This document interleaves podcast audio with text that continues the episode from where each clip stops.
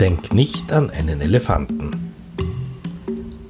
Der Framing Podcast mit Marcel Kneuer und Axel Grund. Herzlich willkommen bei einem neuen Podcast zum Thema Framing. Mein Name ist Marcel Kneuer und ich mache das gemeinsam mit dem Axel Grund. Ich mache das äh, deswegen, weil mich Framing schon seit vielen Jahren, äh, ja, sage ich mal, hobbymäßig interessiert. Ich bin selber im Kommunikationsbereich selbstständig tätig. Mein Schwerpunkt auch ein bisschen Podcasten. Also wer sozusagen äh, was zum Thema Podcasten machen will, äh, kann sich gerne bei mir melden. Ähm, ja, und äh, bin auch politisch aktiv, bin Clubobmann der Grünen in Wien-Währing ja, und daher natürlich auch an diesem Thema sehr interessiert. Ja, mein Name ist Axel Grund. Ich bin ehemaliger Journalist, ehemaliger Pressesprecher, also so ein Kommunikations-Allrounder und arbeite seit Jahren gezielt zu Framing. Ich begleite Politiker, Politikerinnen, Organisationen. Ich arbeite viel im arbeitsmarktpolitischen Kontext. Äh, zusammengefasst, ich helfe Menschen, ihre Geschichte zu erzählen. Ja, und dann fangen wir mal an, für alle, die von dem Framing noch wenig oder gar nichts gehört haben, worum geht's denn da eigentlich? Und da könnten wir schon mit dem Titel unseres Podcastes anfangen. Äh, denk nicht an einen Elefanten, weil das hat schon was mit Framing zu tun. Ja, wir wissen, dass zumindest alle, die wir Kinder haben oder manchmal beim Zahnarzt sind, es tut ganz sicher nicht weh, beruhigt mich weniger, als wenn mir jemand sagt, du bist hier sicher. Mein Hirn macht ganz tolle Dinge. Mein Hirn ignoriert Verneinungen. Mein Hirn nimmt Schlüsselworte, verarbeitet sie und arbeitet dann damit. Also wenn ich zu dir sage, denk nicht an einen Elefanten, dann muss dein Hirn zuerst an einen Elefanten denken, damit du aufhören kannst daran zu denken. Das heißt wieder in der weiteren Folge, dass die Verbindungen in deinem Hirn, die für Elefanten zuständig sind, gestärkt werden. Obwohl ich das eigentlich nicht wollte, weil ich habe dir doch gesagt, du sollst nicht an den Elefanten denken. Okay, also das ist sozusagen die, die einfache Geschichte mal. Äh, relevant wird es natürlich dann, wenn es so auch ins Politische geht. Ja, also nicht nur für Parteien, auch für Organisationen, NGOs. Immer die Frage, welche Wörter verwendet man und welche nicht. Ich finde da immer sehr spannend dieses Wort Steueroase äh, weil das ja so klingt, als wäre das irgendwie was ganz Tolles. Eine Oase ist was Schönes und äh, da muss man eigentlich hin. Aber eigentlich ist das ja was Schlechtes, weil das sind ja die Leute, die vor den Steuern flüchten oder die jetzt nicht zahlen wollen und damit nicht äh, ihren Beitrag leisten, dass Polizistinnen bezahlt werden, dass Lehrerinnen bezahlt werden, dass Straßen repariert werden und Gehsteige und alles Mögliche. Und eigentlich müsste man das ja anders nennen. Äh, ja, Steuerfluchtinsel oder irgendwie so. Ich unterbreche dich gleich. Nein, geflüchtet wird nicht. Ähm, erstens ist Steuer keine Belastung, vor der ich flüchten muss. Ähm, das ist eine Art, Steuer zu erzählen. Ich mache einen kleinen Schritt zurück. Dein Hirn arbeitet grundsätzlich in Frames. Also wir reden jetzt nicht von, ich mache es jetzt, ich sage, was wir nicht tun. Ich denke jetzt an den Elefanten. Wir reden nicht über politische Kommunikationstricks, sondern wir reden über ganz grundsätzliches Funktionieren deines Hirns, meines Hirns, unser aller Hirne. Das ist das eine, was wichtig ist. Das zweite ist, ja, ich kann über die Worte, die ich verwende, Dingen unterschiedliche Bedeutungen geben. Ein Frame betont bestimmte Dinge und blendet andere Aspekte aus. Also wenn ich grundsätzlich der Meinung bin, Steuerzahlen ist eigentlich irgendwas Stinkertes, also der Staat zieht mir da das Geld aus der Tasche, dann habe ich eine Steuerbelastung. Und sobald es Änderungen in der Steuergesetzgebung gibt, dann werde ich entlastet von dieser unanständigen äh, Zumutung des Staates. Du hast jetzt gerade die Geschichte erzählt, ich trage was bei mit, dem, mit den Steuern, die ich zahle. Also da werden Straßen gebaut, Schulen gebaut, Pädagoginnen finanziert. Also ich gebe was her und bekomme was. Wie wenn ich ins Kino gehe, ich zahle meine Eintrittskarte und dafür darf ich mir die nächsten 90 bis 120 Minuten einen Film ansehen. Okay, und deswegen, ähm, aber müssten wir jetzt eben dann ein anderes Wort finden für Steueroase, weil wo Leute hingehen ihr Geld geben, äh, ist sozusagen ja dann was aus meiner Sicht was schlecht ist. Ne? Also Steueroase ist deswegen für die gut, die keine Steuern zahlen wollen und für die, die das nicht finden, ähm, ja, ist ja. es ein ja, wenn du nicht sagst Flucht, das, also es ist schwierig, nämlich dann die anderen Worte zu finden. Ja, es ist äh, grundsätzlich leichter. Wir wissen schnell, was wir nicht wollen, aber es ist schon viel schwieriger herauszufinden, was will ich. Äh, wenn ich auf die Speisekarte schaue, weiß ich sehr schnell, das mag ich nicht essen, das mag ich nicht essen, aber was will ich eigentlich? Ja. Oase ist natürlich was Wunderschönes. Da haben wir so diese Bilder, da ist die Wüste, die ist bedrohlich, aber dann gibt's diese Quelle. Und da wachsen Palmen und da können die Kamele weiden Weidenkamele, oh ja, das sind auch äh, ja. Wiederkäuer. Ähm, das heißt, wir erzählen damit eine wunderbare Geschichte. Mein Steuergeld hat die Wüste durchquert und kommt endlich in die Sicherheit der Oase. Nein, die Geschichte erzählen wir bitte nicht. Wir erzählen die Geschichte vom Steuerbetrug, von der Hinterziehung, äh, davon, dass Menschen ihren Beitrag zur Allgemeinheit nicht leisten, dass sie versuchen, sich da durchzuschwindeln oft auf legale Weise. Insofern ist der Vorwurf des Steuerbetrugs juristisch nicht haltbar. Das ist mir persönlich aber egal. Okay, dann heißt, wäre so Steuerhinterzieherinsel wahrscheinlich zum Beispiel etwas, was man sagen könnte. Ähm. Die Insel würde ich gleich auch wieder streichen. Äh, wir brauchen ja keinen fiktiven Ort zu kreieren, wo du das Geld hinbringst, das du nicht äh, der Allgemeinheit zur Verfügung stellst. Du bekommst ja astrein Leistung dafür. Du hast nicht dafür bezahlt für die Straße, auf der du jetzt hergeradelt bist. Du zahlst nur einen Teil der, der Vollkosten für die Schulausbildung deiner Kinder. Wenn äh, Dinge, die du brauchst, transportiert werden, zahlst du nicht wirklich deinen Anteil an der Straße unmittelbar, sondern über deine Steuerleistung. Okay, ähm, das, aber das, diese Steueroasen-Debatte ist ja nur deswegen, weil halt die Leute ihr Geld dort verstecken. Ne? Also deswegen kommt ja immer diese Debatte auf und ähm, ich ja. will ja eben nicht, dass die Leute es dort verstecken und deswegen will ich ja, dass Steuerhinterzieherinseln einfach verboten sind oder mhm. geschlossen werden. Ja. Insofern ist die äh, Formulierung von den Schlupflöchern, den Steuerschlupflöchern, die zu schließen sind, eine, die näher dran ist. Äh, ein Schlupfloch brauche ich nur, wenn ich was mache, was eigentlich nicht in Ordnung ist. Ja, genau. Das klingt schon ziemlich gut.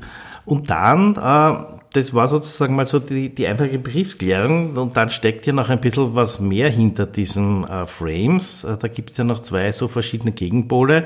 Besonders bekannt ist der, der George Lakoff in Amerika, der das auch äh, ja, erfunden, erfunden hat, weiß ich gar nicht, aber sehr, sehr, sehr gut begründet hat, auch Bücher drüber geschrieben hat. Und äh, der redet dann von strengen Vätern und fürsorglichen Eltern. Äh, ja, wie, wie was, wie hängt das mit dem Framing zusammen? Mhm. Ja, ich beziehe mich in meiner Arbeit auch auf George Lakoff, ein Universitätsprofessor, Linguist, äh, US-Universität Berkeley in Kalifornien, also da in der San Francisco Bay, wo in den 1970er Jahren viel zu, wie funktioniert eigentlich Denken, wie funktioniert eigentlich Hirn geforscht worden ist. Lakoff teilt die Welt so grundsätzlich prototypisch in zwei Hälften.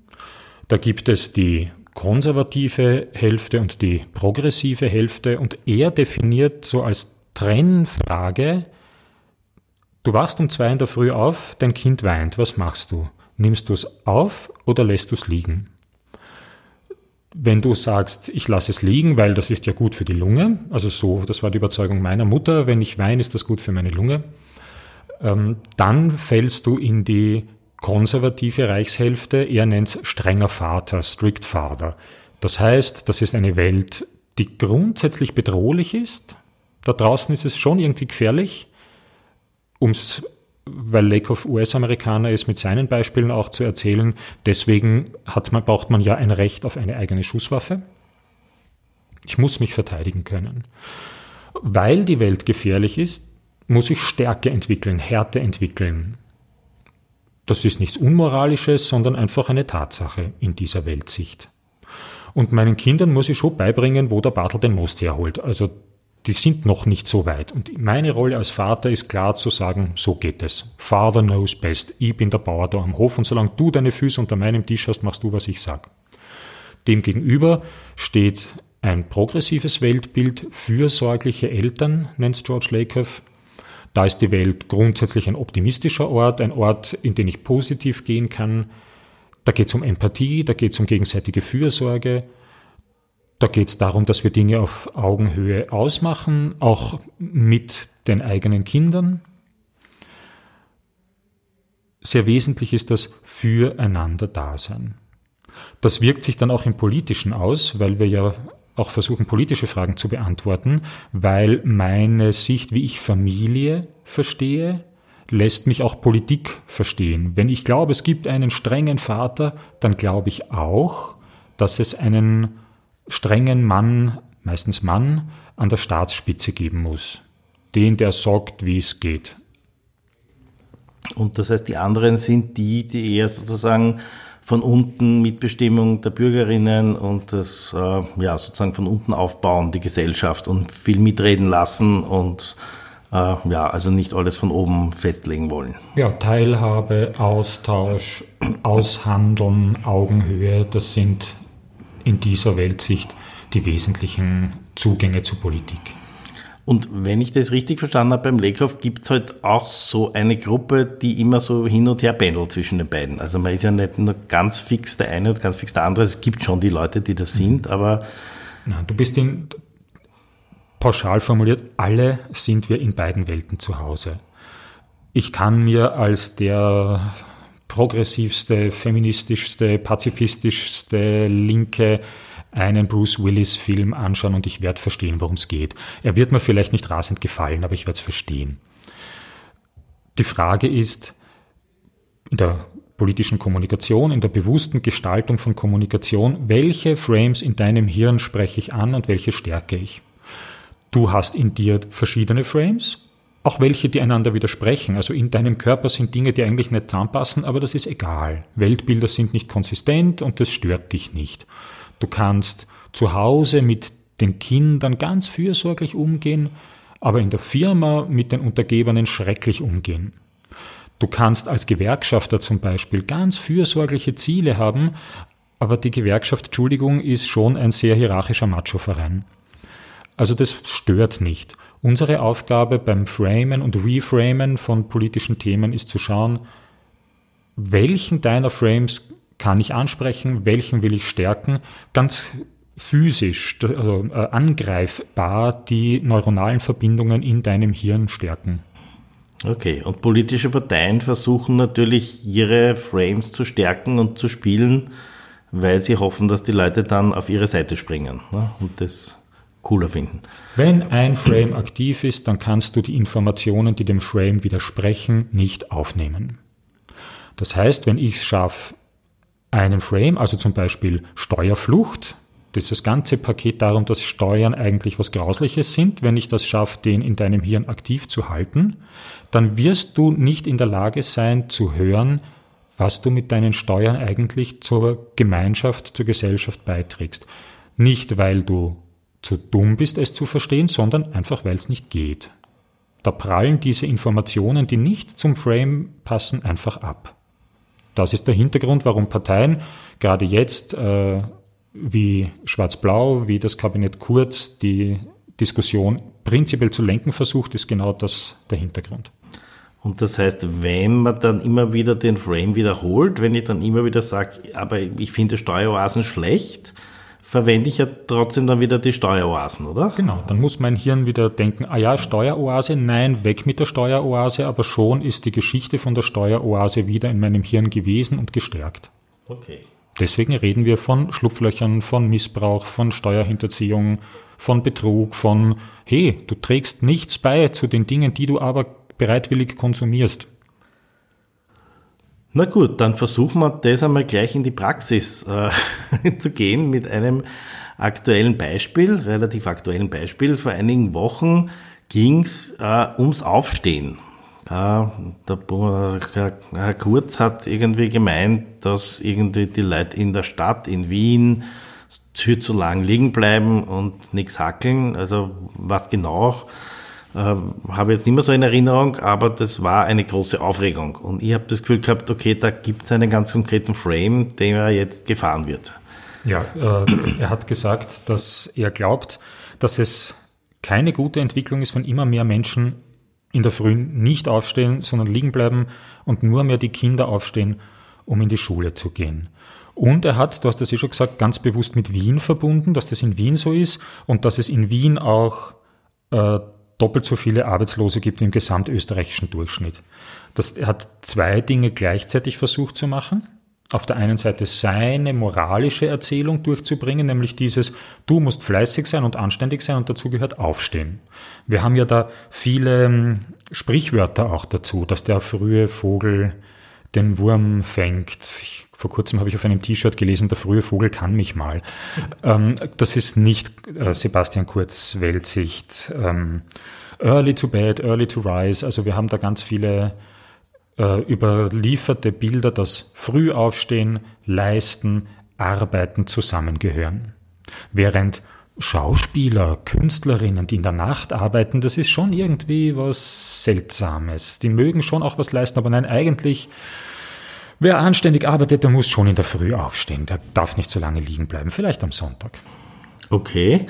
Und das heißt, das stärkt natürlich die Wählerinnen jetzt von Schwarz-Blau, die sozusagen diesen Leistungsbegriff eher, ähm, eher haben. Ähm, und wenn aber jetzt dann die große Welle kommt oder Welle war Facebook, wo dann alle drüber reden, war das eigentlich schlecht, oder? Weil das äh, hat ja den Frame gestärkt. Wenn alle gesagt haben, na, aber ich bin jetzt schon aufgestanden oder äh, halb zehn, jetzt, ich stehe jetzt erst auf, seht und ja. Mhm. Naja, also diese, der, der Hashtag Wien steht auf, diese Bewegung hat verschiedene Funktionen gehabt und eine ganz wichtige war Community bilden, also ein Wir-Gefühl zu schaffen, wir lassen uns das nicht gefallen und allein deswegen war das schon wichtig. Aber natürlich, äh, selbst wenn ich scherzhaft, sarkastisch das wiederhole, wiederhole ich's. Also ob ich einen Frame verneine, ob ich ihn unter Anführungszeichen setze, ob ich ihn zynisch betrachte. Sobald ich ihn ausspreche, sobald ich ihn aktiviere, nütze ich dem Frame. Punkt. Ähm, hier ging es natürlich schon auch dann darum, bei äh, Wien steht auf, klar zu machen, dass es erstens einmal nicht stimmt und zweitens andere Lebensentwürfe auch gibt. Wir führen zum Beispiel äh, nahezu in Permanenz diese Diskussion, ob Schule nicht eine Stunde später anfangen sollte, weil um acht eh noch niemand so wirklich leistungsbereit ist. Und da gibt es haufenweise Untersuchungen von Bildungswissenschaftlern, dass acht Uhr zu früh ist. Das heißt, inhaltlich gäbe es keinen Grund, Schule nicht später anfangen zu lassen. Aber politisch, auf Basis der Moralvorstellungen, des Weltbilds konservativer Politiker und Politikerinnen geht das einfach nicht. Später ist spät. Und ein zentraler Punkt dahinter ist ja da immer der Leistungsbegriff. Der spielt da immer eine sehr wichtige Rolle. Leistung muss sich lohnen und wer was leisten will, steht gefälligst früh auf. Genau. Leistung, moralische Stärke. Ähm, in der Diskussion ging es ja auch um Mindestsicherung. Also das war ja eigentlich der Auslöser dieser äh, Wien steht auf Debatte. Und wenn ich davon ausgehe, weil ich ein konservativer Politiker bin, dass du leisten musst und dass du selber diese moralische Stärke entwickeln kannst, dann schade ich dir ja, wenn ich dir Mindestsicherung gebe, weil dann hast du ja gar keinen Anlass, früh aufzustehen. Also der Leistungsaspekt ist hier ganz wichtig, auch als Abgrenzung. Wir sind die Leistungsbereiten, die anderen, wie hat es der Andreas Kohl gesagt, die roten Gfrieser sind die nicht leistungsbereiten, die, die, was geistern da alles für Bilder herum, die Leute einladen, zu uns ins Sozialsystem einzuwandern, da gibt's ja die absurdesten Geschichten dazu. Okay, das Spannende wird sein, da werden wir in einer der nächsten Folgen mal drauf kommen, wie man dann auch selber so das drehen kann oder einen eigenen Frame setzen kann, wobei das natürlich nicht einfach ist. Ähm, schauen wir uns aber jetzt noch einmal ein bisschen ein anderes Beispiel an. Ähm, sehr aktuell war jetzt vor kurzem auch die Karfreitagsdebatte. Ähm, was hast denn du da framingmäßig gesehen? Weil ich habe so ein bisschen das Gefühl, also ganz gelungen ist es der Regierung das mal nicht, so ihre Dings durchzubringen, ihre Ideen. Das sehe ich auch so. Das ist ihnen total misslungen, hier ihre erstens Ideen durchzubringen und zweitens dann eine gute Erzählung dazu zu finden ähm, Kanzleramtsminister Blümel, der für in diesem Thema für die Regierung spricht, hat versucht von Freiwilligkeit zu reden. Die Geschichte ist ja dieser persönliche Feiertag. Ich darf mir das aussuchen. Sie versuchen über persönlich und Feiertag und Freiwilligkeit darüber hinweg zu schwindeln, dass ein Feiertag weniger ist, beziehungsweise ein Urlaubstag weniger ist. Bisher konnte ich, wenn ich evangelisch, altkatholisch, methodistisch bin, diesen Feiertag in Anspruch nehmen, als für evangelische Christen ein der höchste Feiertag. Jetzt ist es auf einmal ein Urlaubstag. Der kommt nicht wieder dazu, nur weil ich einen Rechtsanspruch darauf habe, wenn ich es drei Monate vorher anmelde und wenn und wenn. Das Narrativ, das die Regierung dazu versucht mit Freiwilligkeit und persönlich und Feiertag, ist einfach Schwindel. Und kommt in dem Fall auch nicht gut an oder nicht durch. Ne? Also das ist, hat nicht funktioniert. Ich gehe davon aus, das wird natürlich noch die Diskussion der nächsten Wochen zeigen. Für mich war ein deutlicher Hinweis darauf, dass die Regierung auch weiß, dass es nicht gut funktioniert, dass ich äh, in den Morgennachrichten auf Ö1 Minister Blümel einfach Lügen gehört habe, dass die Religionsgemeinschaften ja einverstanden sind mit der Lösung für mich ist es immer ein ganz gutes Anzeichen, wenn ein Politiker so glatt lügt, dann weiß er, dass seine Geschichte nicht funktioniert hat. Okay, dann hätte ich gesagt, war es das mal fürs Erste. Ähm, so die ersten Einblicke ins Framing. Wir werden in den nächsten Wochen weitere Einblicke bieten. Äh, wer in der Zwischenzeit ein bisschen was schauen will, äh, Interesse hat zum Thema Podcasten und Kommunikation, kann auf meine Homepage schauen, www.kommunikationsbasis.net. Und der Axel hat natürlich auch eine ja. Homepage, da steht viel mehr drauf als bei mir, weil der hat Zeit und schreibt auch einiges zum Thema Framing. Ich schreibe einiges zum Thema Framing, das mit der Zeit, darüber kann man dann auch noch reden. Ähm, ja, also die, das, worüber wir heute gesprochen haben und äh, viele andere Aspekte zum Thema Framing, zum Framing konkreter Beispiele gibt es bei mir auf der Website www.axelgrund.at. Und ja, wer die Zeit ein bisschen so überbrücken will, bis wir wieder äh, zu hören sind, kann sich dann bei den nächsten politischen Aussagen oder Schwerpunkten mal überlegen, äh, ja, was steckt eigentlich dahinter und ähm, ja, kommt man auf diesen Frame des strengen Vaters der Leistung, äh, wodurch versucht die Regierung beim nächsten Schwerpunkt äh, das wieder zu kommunizieren. Und ähm, ja, wie reagiert man selber drauf? Ja, ich empfehle zuzuhören und wenn ich spüre, na, das stimmt für mich jetzt überhaupt nicht, was dieser Politiker, diese Politikerin sagt, nachzudenken. Ja, wo kollidiert das jetzt mit, mit der Art, wie ich mir die Welt vorstelle? Wir reden da jetzt nicht so sehr von, ist es inhaltlich falsch, ist es inhaltlich richtig, sondern nein, meine Welt ist anders. Und wenn ich herausgefunden habe, wo es mit meinem Weltbild kollidiert, dann kann ich anfangen, mir zu überlegen, wie rede ich denn über das? Wie erzähle ich das, was mir eigentlich ein Anliegen ist? In diesem Sinne wünschen wir eine schöne Zeit bis zum nächsten Mal. Danke. Alles Gute, danke.